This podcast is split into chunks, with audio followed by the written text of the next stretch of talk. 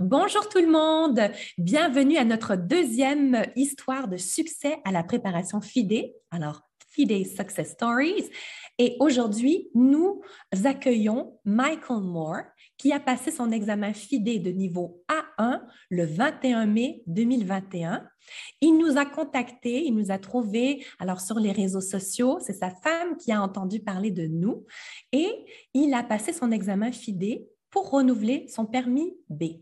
Comme vous le savez, les prérequis pour pouvoir rester en Suisse, pour pouvoir renouveler ou obtenir un permis de travail ou encore la naturalisation suisse, tout ça, ça a changé en janvier 2019. Et justement, c'est la raison pour laquelle Michael nous a contactés parce qu'il devait passer son examen FIDE de niveau A1. Alors, on est vraiment ravis qu'il soit avec nous. Bonjour Michael, vous allez bien? Bonjour, je suis euh, Pardon. Bonjour. Bonjour. Je vais bien. Oui, je vais bien. Bien. Et vous? Avec, oui, très bien également. Merci beaucoup pour votre temps aujourd'hui, Michael. Vraiment, c'est un plaisir. Ça fait déjà un petit moment. It's been a little while. Hein? That was in May, la dernière fois. Alors, est-ce que vous pourriez vous présenter, Michael, s'il vous plaît? OK. Um, je suis Mike, um, Je m'appelle Michael Moore. Euh, je suis américain. Euh, je suis euh, arrivé en Suisse le 5 juillet 2017 du Japon. Ah oui, directement de Kobe au Japon. Kobe, Génial. J'habite ici depuis cinq ans. Mhm. Um, Et puis, qu'est-ce que vous faites comme travail, Michael? Um, je, je, suis. Um, uh, J'ai travaillé comme uh, ingénieur uh, en systèmes informatiques pendant 30 et un an. Ah oui, ingénieur en système informatique pendant 31 ans. Et maintenant, qu'est-ce que vous faites euh, de votre temps?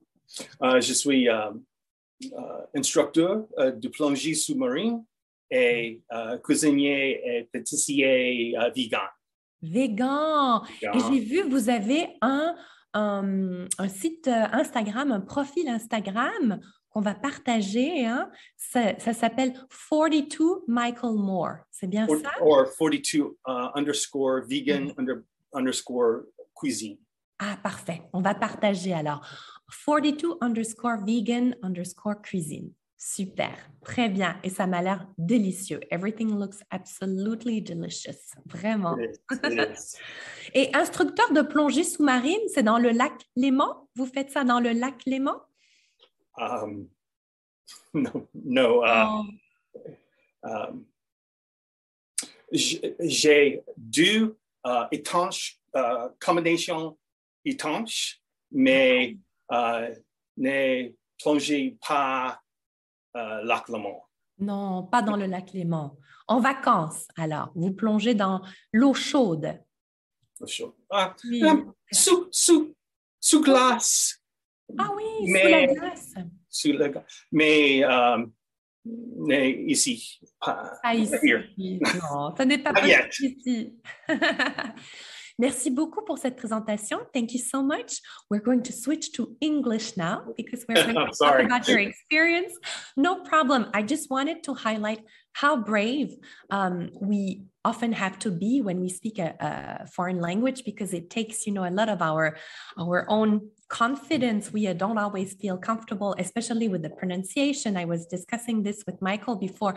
I'm from montreal in canada and as a native french speaker there are plenty of pronunciation um, issues i might have myself even though my my mother tongue is french because the pronunciation is different here um, so I was just telling Michael that here it took me a while. I was always saying migros properly, but I would say globu, and people say globus here. So, you know, even for the native speakers, we make pronunciation mistakes. So well done to you, Michael. I have my next question. Um, why did you have to pass the FIDE exam? Can you tell me more about it?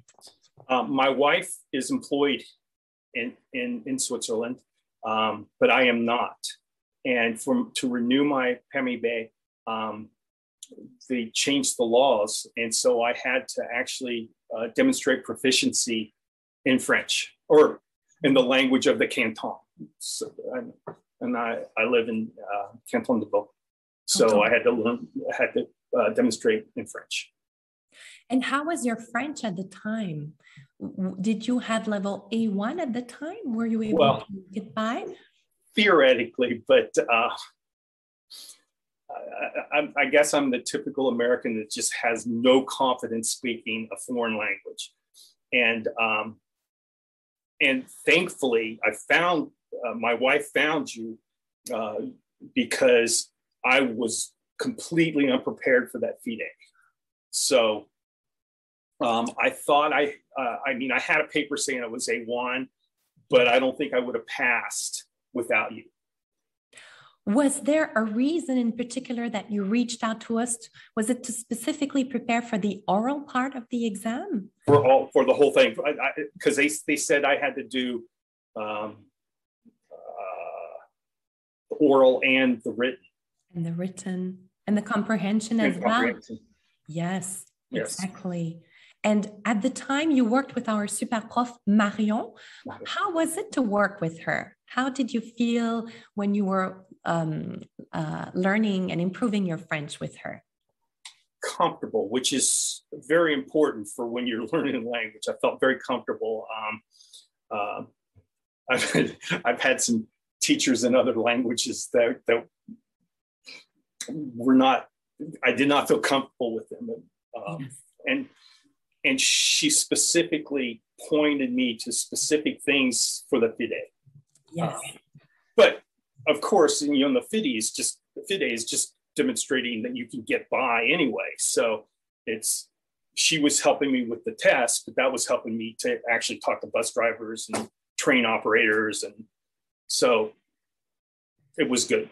So the preparation had a positive impact not only for your FIDE exam, but also for your everyday life, because yes. these were everyday situations and vocabulary and verb tenses that you needed to use anyways in your daily life. I'm still in present tense, but yes,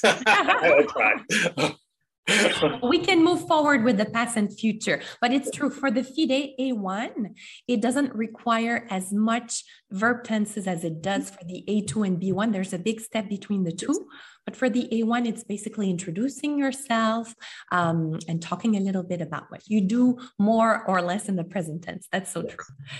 Um, how did you feel about your FIDE exam before you were with us and after doing the preparation program with us?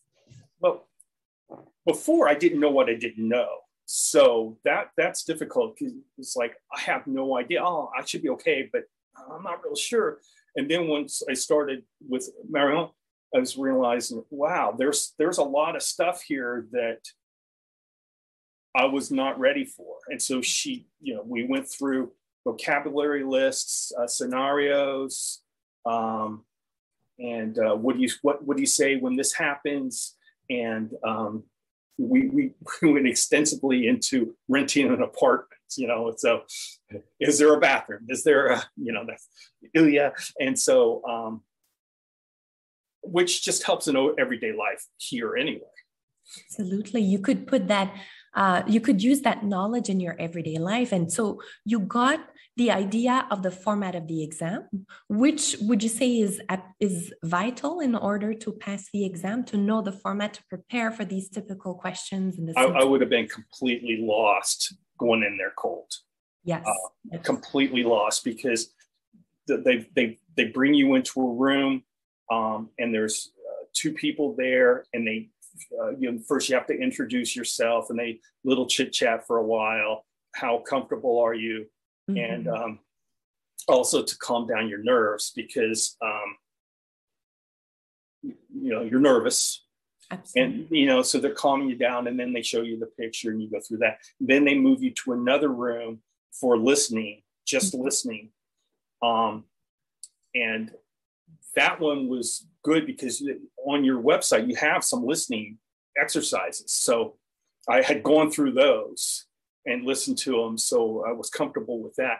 And then there was a break for lunch, and then we went to the reading and writing. that was that was interesting.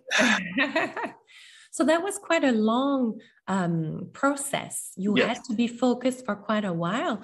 And um, what would you say was most helpful for you in the preparation process that you've done with Prêt à Parler? The oral, the oral and speaking, because I, I got A2 on my writing. So, you know, I'm more comfortable writing and reading than I am speaking. And, yeah. and uh, uh, French is very difficult to, uh, to, to learn for me. Um, my Japanese is still far better than my my French, mm. and um, Japanese is very easy. It's uh, moras uh, beats, mm-hmm. and um, so it's kind of musical. Um, and um, the French, you know, they drop the letters, and uh, you're not sure when to pronounce it or how to pronounce it.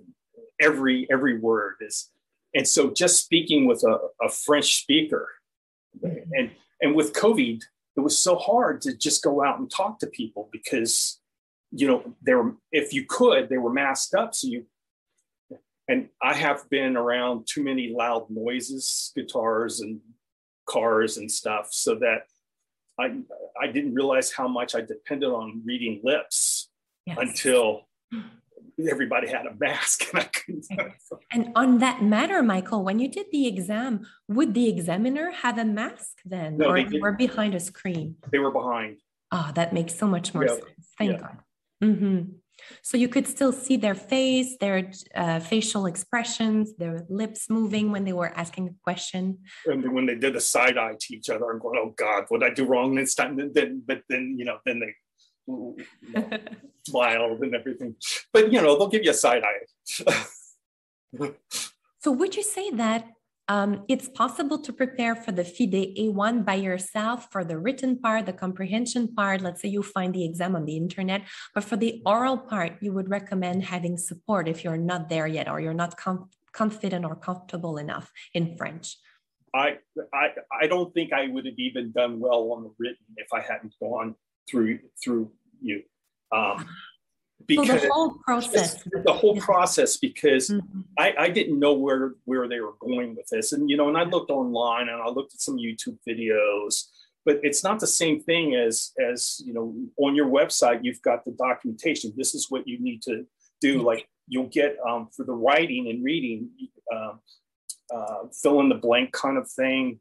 Yeah, exactly. So you were prepared to answer the typical scenario questions, and yes. what you did with us was a, a, kind of a real preparation or of um, a very similar question. So then yes. when you went for the real thing uh, on the big day, then you felt, oh, I've done this before. I've I can do this. this. Yeah. different question, but I feel comfortable. I know the format. I know how to answer, and I can do this.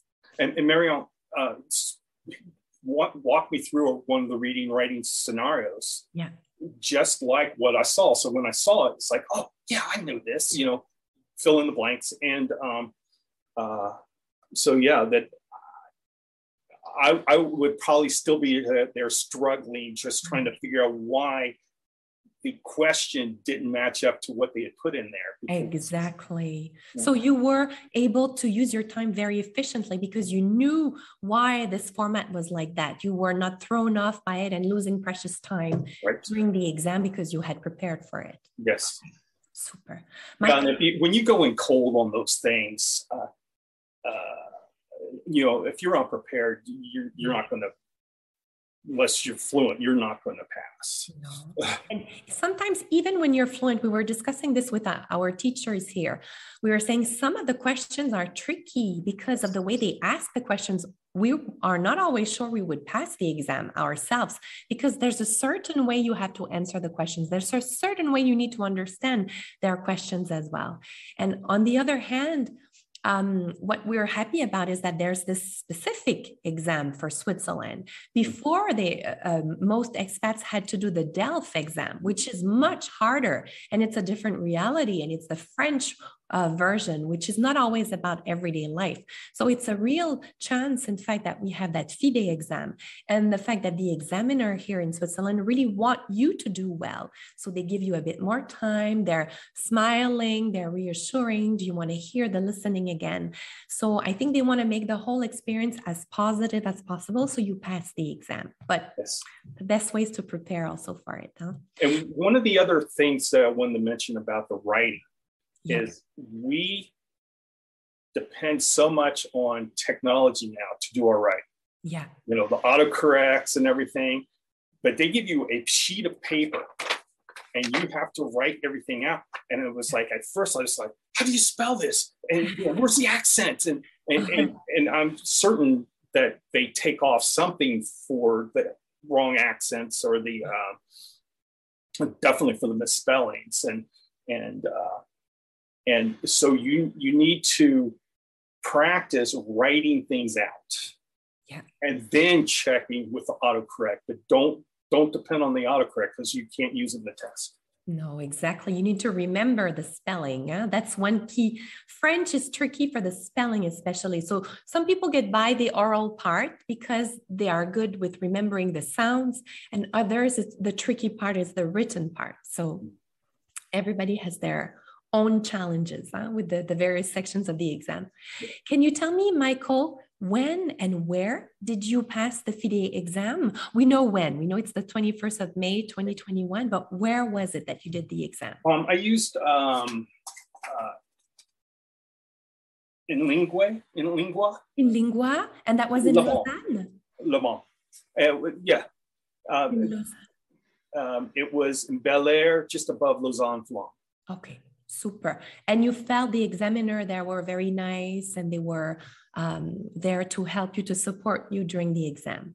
They were very professional. Um, the contact um, was interesting because we corresponded, but then she was confused about something. So she called me up and she started speaking French to me, and, and I wasn't picking up a lot of because some of it was scheduling and it was complicated. She switched to English and I was like, where are you from? wow. and, and, she goes, I hear that a lot. She goes, everybody thinks I'm American, but I'm Swiss.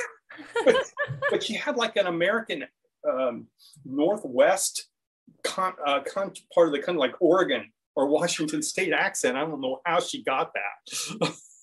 and you know, that's the wonderful thing because when you do the exam for the DELF in France, it's very rare that someone will speak English to you to help you. And that's the beauty I find about Switzerland. Uh, they really make the effort to make you feel comfortable. So that was probably something reassuring for you in the in the whole experience, right? Yes. Yeah. And then the all the examiners, very professional, very um, friendly. Um, again, they weren't going to give you anything, but no, no. they weren't they weren't looking to fill it. Exactly. They wanted you to do well. So they were not putting any sticks in your wheels, let's say, right. make you fall. Super. And you succeeded. So you got level A1 for the speaking part, for the oral part, and then A2 for the written part. Yes. Congratulations again. Félicitations, Michael. Huh? We're so, so Yeah, I was pleased with the writing. Um, uh, I, I kind of stumble speaking anyway. So um, I, I, I knew that was going to be more difficult. And especially with the stress of the exam, you know, in a class, it's always more relaxed. You have the teacher, you know the person. And in this exam situation, the stress level is much higher. And that's why it's great to choose an examination center where you know um, the examiners will be, you know, there to almost calm you down and just ask the question in a different way, speak slowly as well. So that's you got a, a positive experience. I'm so glad to hear. It was positive. And there was quite a few people taking the test that day, oh, yeah. and uh, from all over the world. It was interesting, you know. Yeah. Uh, it was like a United Nations in the uh, waiting room. now that you got your permis C, your permis B that you renewed, is that on the cards uh, to get your permis C in the future and maybe your Swiss naturalization for you, Michael? I, I think yes. And so I know I need a lot more work with my French. and, and probably for your own business that you're developing as well with the vegan catering that would also be uh, a way to expand your clientele to have more french speakers and uh, not only the expat community that yes. would be something good as well huh? what would you like to tell other expats who are hesitating at the moment to take online private lessons with Prêt à Parler? Um, the whole experience just uh, it's comfortable and will get you ready and and whether you want to or not you've you've got to take the test I mean, if you have to t- if you must take the test you need to be ready for it and you can look online you can look at youtube but it's not going to get you ready for these tests um, because once like when we sat down to do the uh, the reading and then the writing that was rapid fire French. Um, and and if you didn't if you didn't know what they wanted you to do, like where you want there they wanted you to put your name and stuff, you, you would you would have difficulties. Uh, so um, would you say I, that your investment paid off? Oh, absolutely. Investing in the private lessons was it? yes.